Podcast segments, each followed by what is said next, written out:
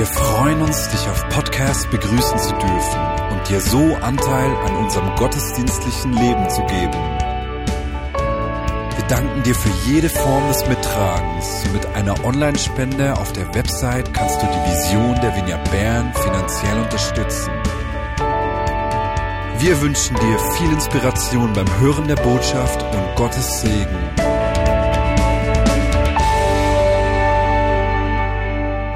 Ich heiße euch ganz herzlich willkommen zu unserem heutigen Fest der Barmherzigkeit. Aus Vignette Bern sind wir bekannt für die Anbetung. Ich liebe es, Gott zu begegnen, wenn ich ihm anbete.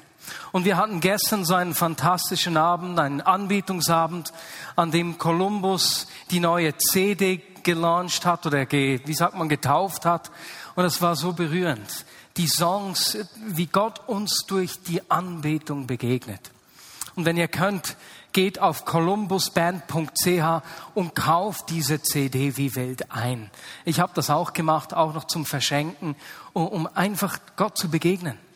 Und dann ist es ja aber so, dass wir Gott eben nicht nur in der Anbetung begegnen und erfahren, sondern wie wir hier gelesen haben oder gehört haben in Matthäus 25, Gott begegnet uns genauso dort, wo wir uns Menschen verschenken.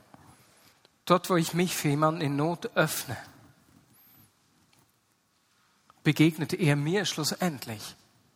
Und so ist Barmherzigkeit für uns genauso ein Ort der Begegnung mit Gott.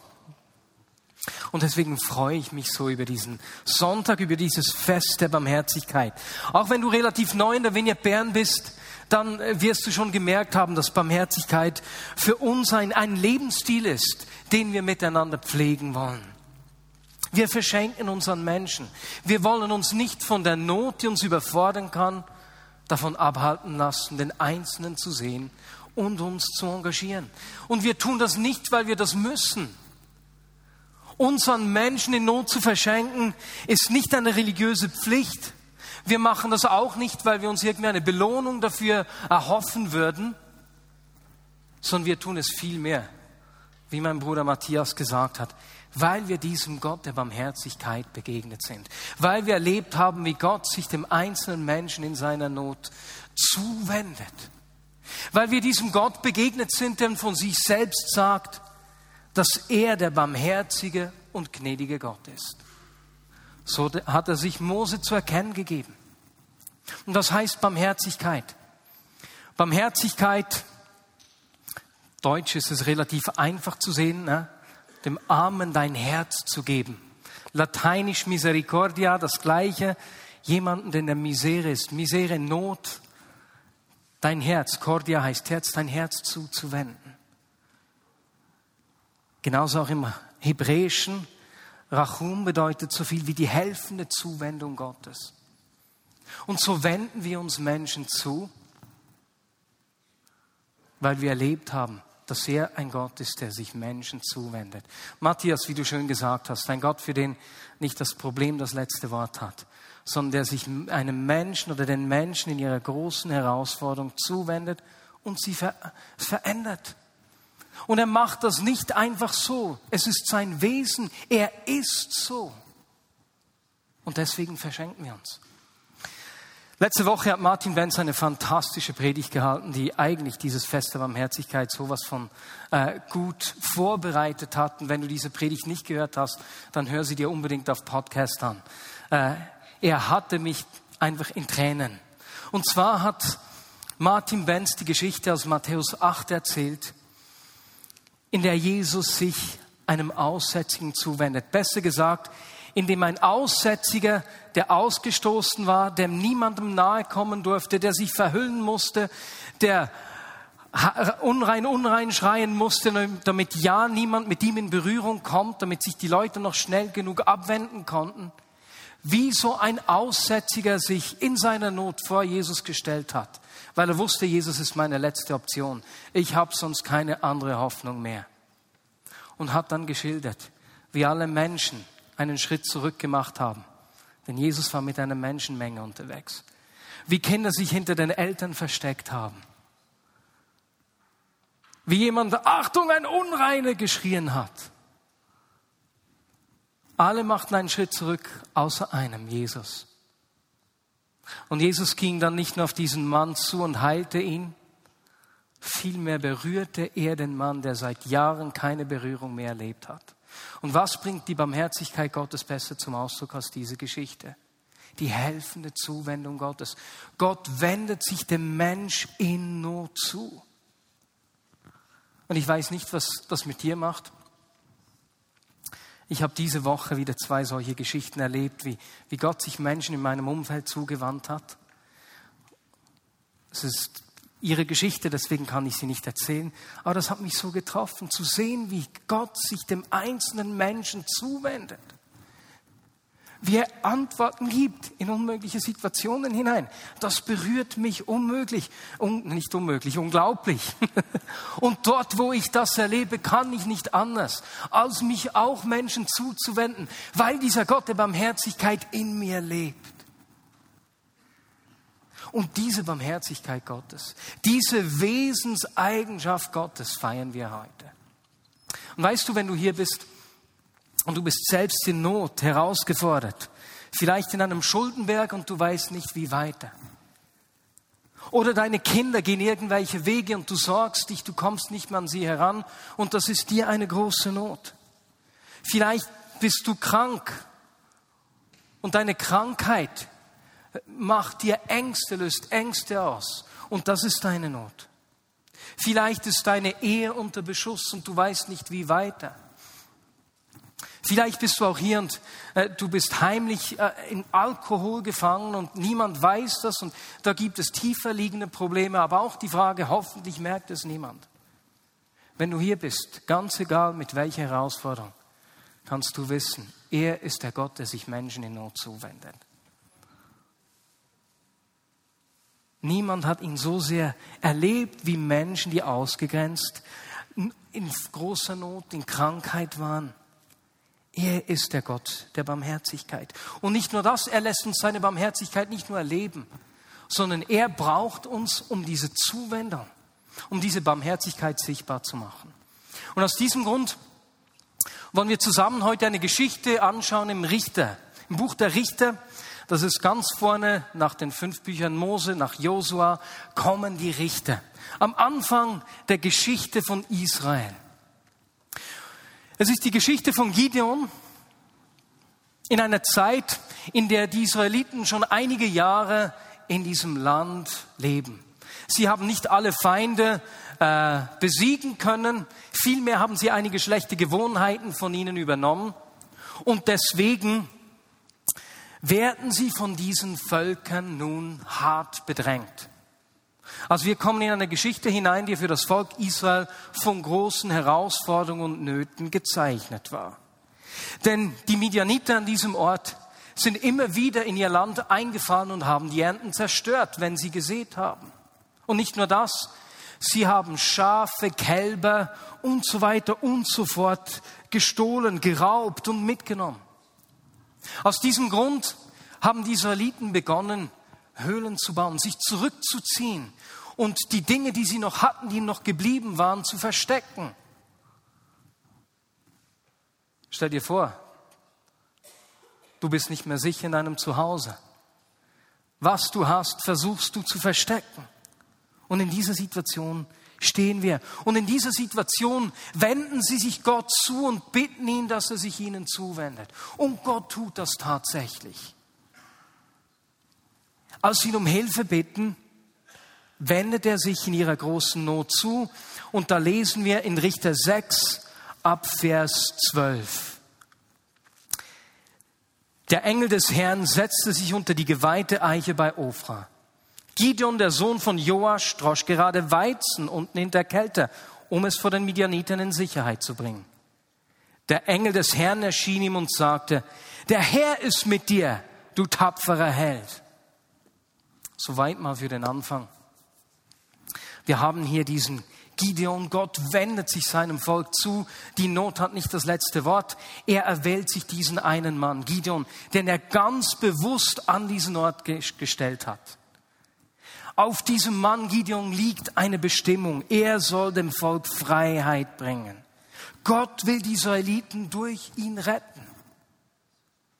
Aber Gideon versteht dies zuerst nicht. Lasst uns schauen, wie er reagiert. Seine erste Reaktion war im Vers 13, ach Herr, wenn der Herr mit uns ist, warum ist dann all das passiert? Jetzt stell dir vor, da ist Gideon in seiner Not und dann kommt ein Engel und beginnt mit ihm zu sprechen. Ich meine, wer von uns würde sich nicht so eine Begegnung wünschen? Da muss doch alles klar sein. Wow, Gott hat eingegriffen. Aber Gideon ist so von den Problemen und von der Not eingenommen, dass er nicht sieht, dass er Teil der Lösung ist, dass er seine eigene Bestimmung gar nicht sieht. Stattdessen beginnt er Gott Vorwürfe zu machen. Gott, was heißt, du bist mit uns? Wenn du hier wärst, wäre das Ganze gar nicht geschehen. Weißt du was? Uns geht es häufig ähnlich wie diesem Gideon. Gott hat uns ganz bewusst an diesen Ort gestellt, wo wir stehen.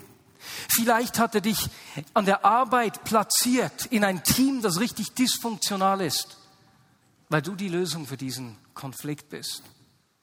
Vielleicht hat er dich an eine Schule gestellt und du bist die erste Person, die diesem Schüler oder dieser Schülerin sagt, dass du an sie glaubst.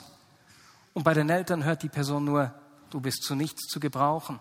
Vielleicht ist es eine Person im Zug, die du schon drei, viermal gesehen hast und die Person beginnt mit dir zu sprechen und Gott hat dich hingestellt, um seine Barmherzigkeit diesem Menschen zu zeigen.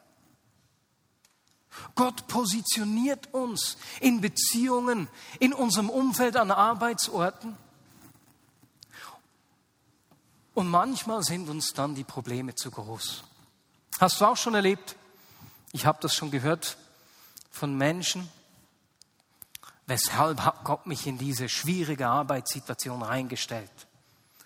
Er hätte doch wissen können, dass es da schwierig wird, hätte mir auch eine einfache Arbeit geben können. Und wir beginnen uns zu beschweren über die Menschen, die Gott uns ins Leben gestellt hat. Dabei ist es unsere Bestimmung, seine Barmherzigkeit, seine Zuwendung und seine Veränderung dort sichtbar zu machen.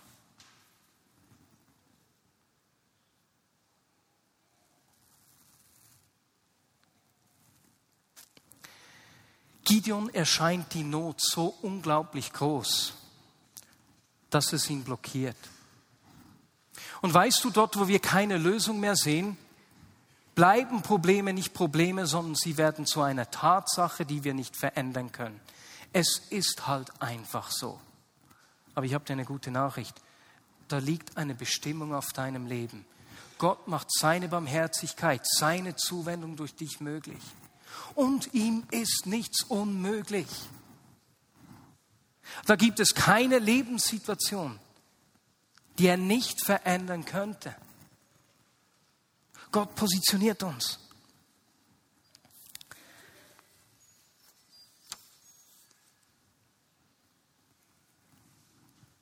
Ich habe das in den letzten Wochen auch ähnlich erlebt, wie Gott mich in Situationen gestellt hat, wo Dinge mich einfach überfordert haben. Und ich möchte einfach zwei davon erzählen. Samir, ich habe dich schon gesehen. Samir Bektasevich, ein, ein Freund, Teil der Familie. Äh, ihr seid mir Freunde geworden, du Stefan, dein Sohn und deine Familie. Und da ist diese Freundschaft. Und vor, vor einigen Wochen haben wir gehört, dass sie ausreisen müssen, nachdem sie viereinhalb Jahre hier in der Schweiz waren. Vor einigen Monaten haben wir uns noch gefreut, dass Stefan eine Lehrstelle erhalten hat und im Sommer hätte beginnen können. Und da ist dieser Schmerz. Auch zu wissen, zu sehen, dass sie nicht wissen, wie es weitergeht wohin sollen sie gehen? Sie haben nichts in Serbien. Wovon sollen sie leben? Und vor allem auch, Samir weiß, dass Roma in Serbien nicht besonders gut behandelt werden. Was bringt das mit sich? Und wenn wir uns dann hören und miteinander sprechen, dann ist da einfach dieser Schmerz da und diese Überforderung. Herr, die Not ist so groß. Wie willst du uns brauchen, um deine Barmherzigkeit, deine Zuwendung sichtbar zu machen?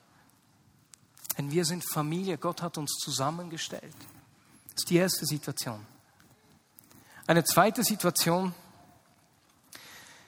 betrifft die 10.000 bis 14.000 Flüchtlinge in Idomeni.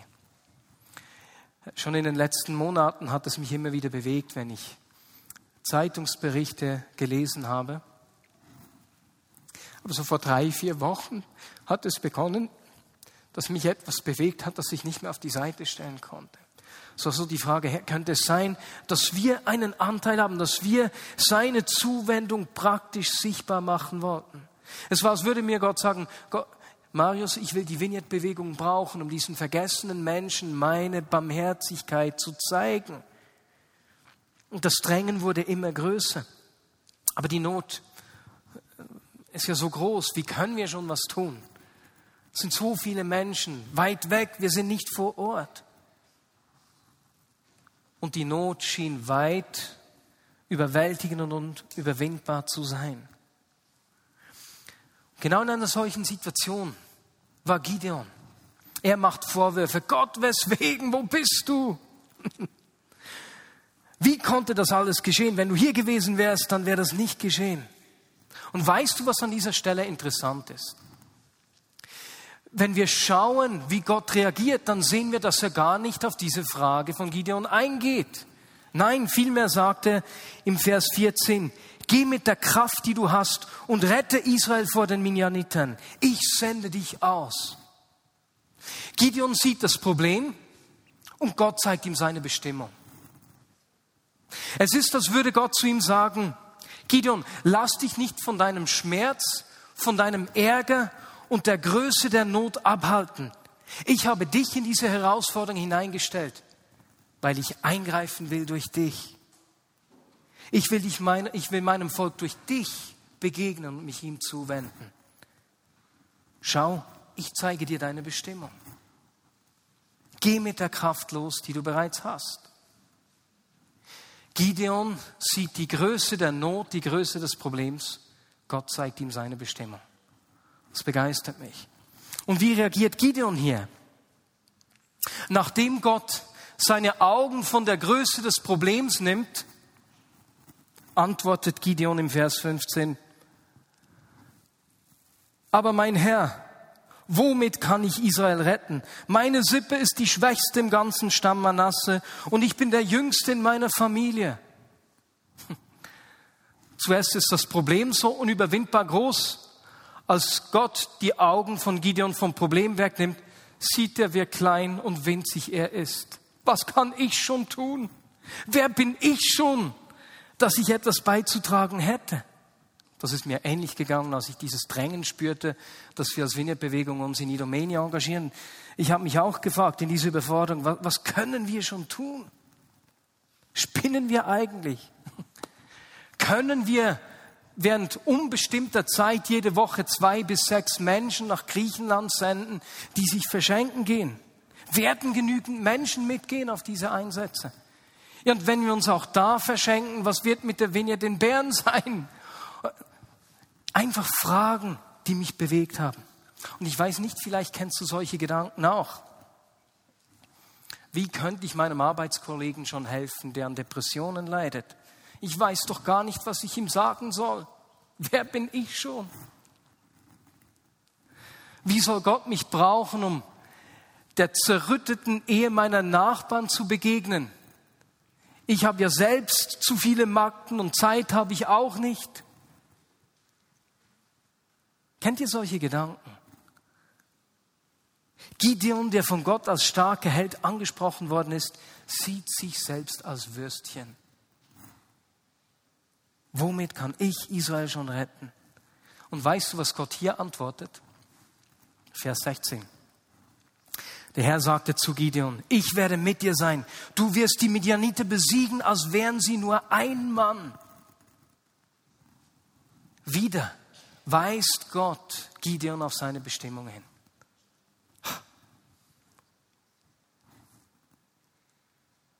Gideon, ich mache meine Barmherzigkeit durch dich sichtbar. Schau nicht auf das Problem, schau nicht auf deine Möglichkeiten. Ich bin mit dir. Du bist nicht alleine. Du wirst es schaffen. Und an diesem Ort beginnt Gideon sich zu bewegen. Okay, Gott, wenn du wirklich was tun willst durch mich, darf ich dir darf ich dich um ein Zeichen bitten. Und Gideon bittet Gott um ein Zeichen und um noch eins und um noch eines. Das gleiche habe ich auch gemacht, als dieser Gedanke von Idomeni in mir aufkam. Die Probleme waren so groß, ich, wir so klein. Dann habe ich gedacht, gut Gott, dann musst du mir Zeichen schenken. Und das erste war, bei eigentlich solchen Geschichten wenden wir uns immer an Ora. Matthias Florek, der Leiter von Ora. Ich habe ihn gefragt, was er denkt. Und normalerweise arbeiten sie immer an Orten, wo es jemanden vor Ort hat, eine Gemeinde, mit denen sie zusammenarbeiten können. Und so dachte ich, sehr wahrscheinlich sagt er, nein, wir können nicht helfen. Doch dann hat Ora einen Scout geschickt nach Idomeni, der kam zurück und sagte, dass unsere Hilfe dringend notwendig sei und dass es absolut möglich sei, dass wir helfen könnten. Dann habe ich zu Matthias gesagt, gut, dann lass uns noch einen zweiten Test auslegen. Ich dachte, Finanzen werden nicht das größte Problem sein. So kurzfristige Einsatzteams werden sehr wahrscheinlich auch nicht das größte Problem sein. Die größte Herausforderung wird es sein, jemanden zu finden, der längerfristig bleibt. Und da habe ich mit ihm abgemacht, hey, komm, das soll wie eine Bestätigung von Gott sein. Wir machen die Einsätze nur, wenn wir jemanden finden, der bereit ist, bis nächsten Mittwoch innerhalb von einer Woche, der bereit ist, längerfristig diese Einsätze zu leiten. Zuerst haben wir von drei bis sechs Monaten gesprochen, als Ora die Lage analysiert hat. Sagte er, nein, eigentlich reichen auch schon vier Wochen. Und weißt du was? Innerhalb von einer Woche haben wir vier Personen gefunden aus dem Umfeld der Vignette Bern, die sich bereit erklärt haben, bis in den September diese Einsätze zu leiten. Das hat mich absolut begeistert.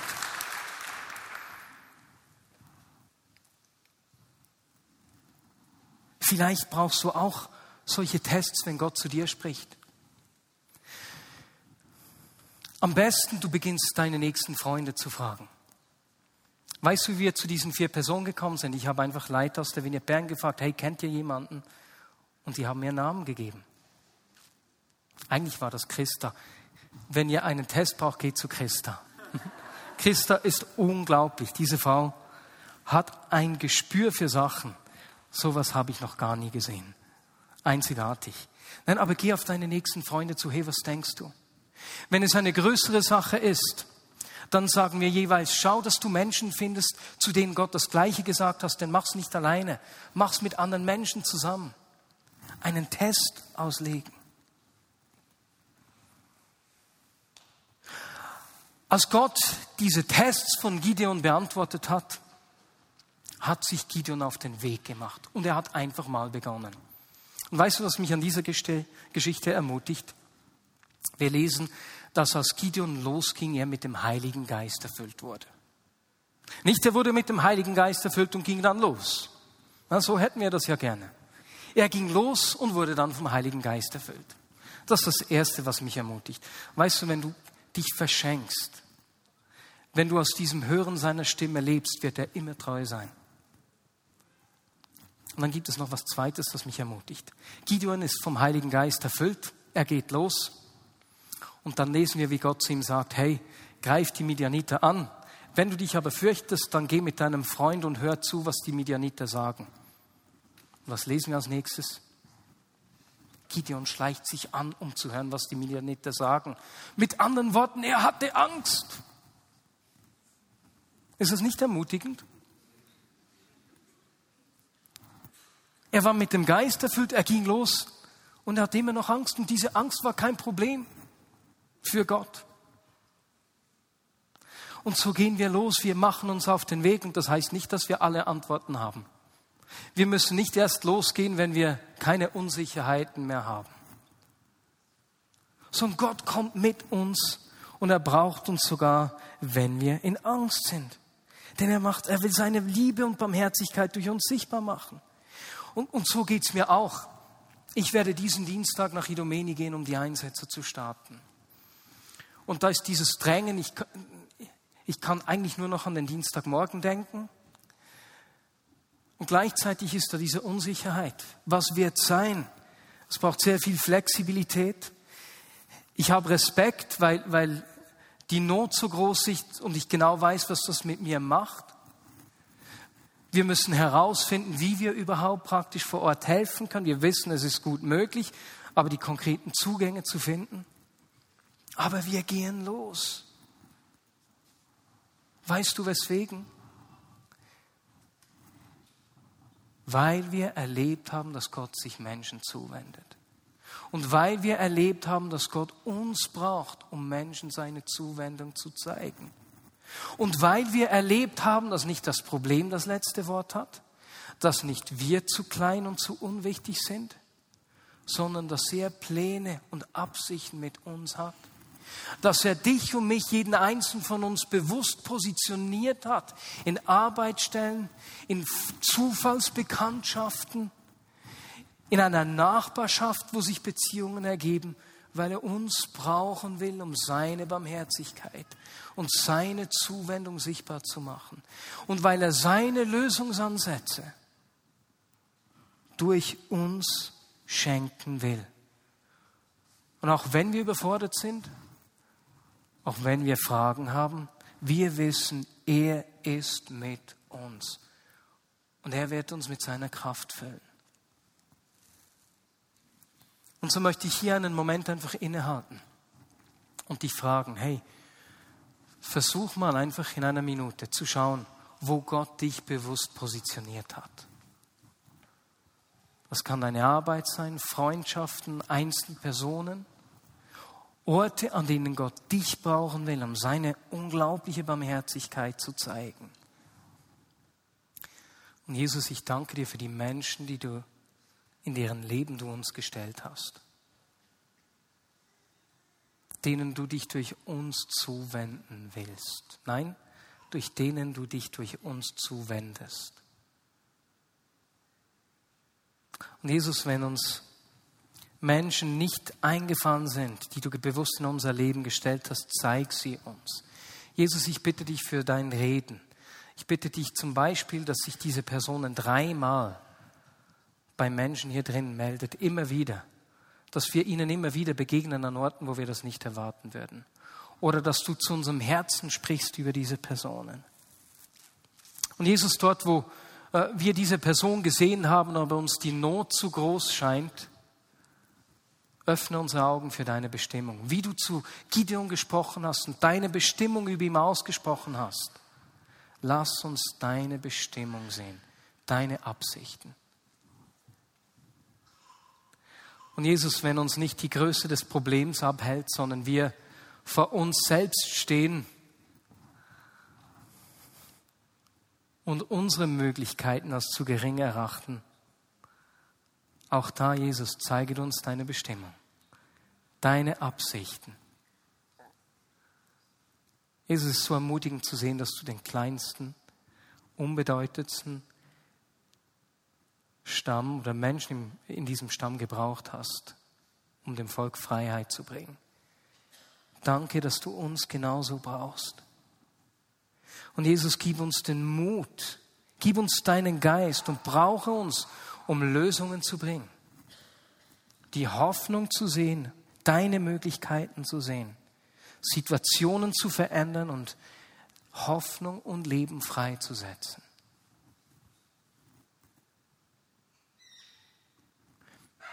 Und Jesus, ich bitte dich, dass du hier bei uns auch beginnst. Jesus, wenn Menschen unter uns sind, die herausgefordert sind, danke, dass keine Herausforderung das letzte Wort hat. Mehr von deiner Gegenwart. Bring du Hoffnung. Stell du Menschen in ihr Leben. Jesus, ich bitte dich um Heilung, Hoffnung und Frieden. Amen.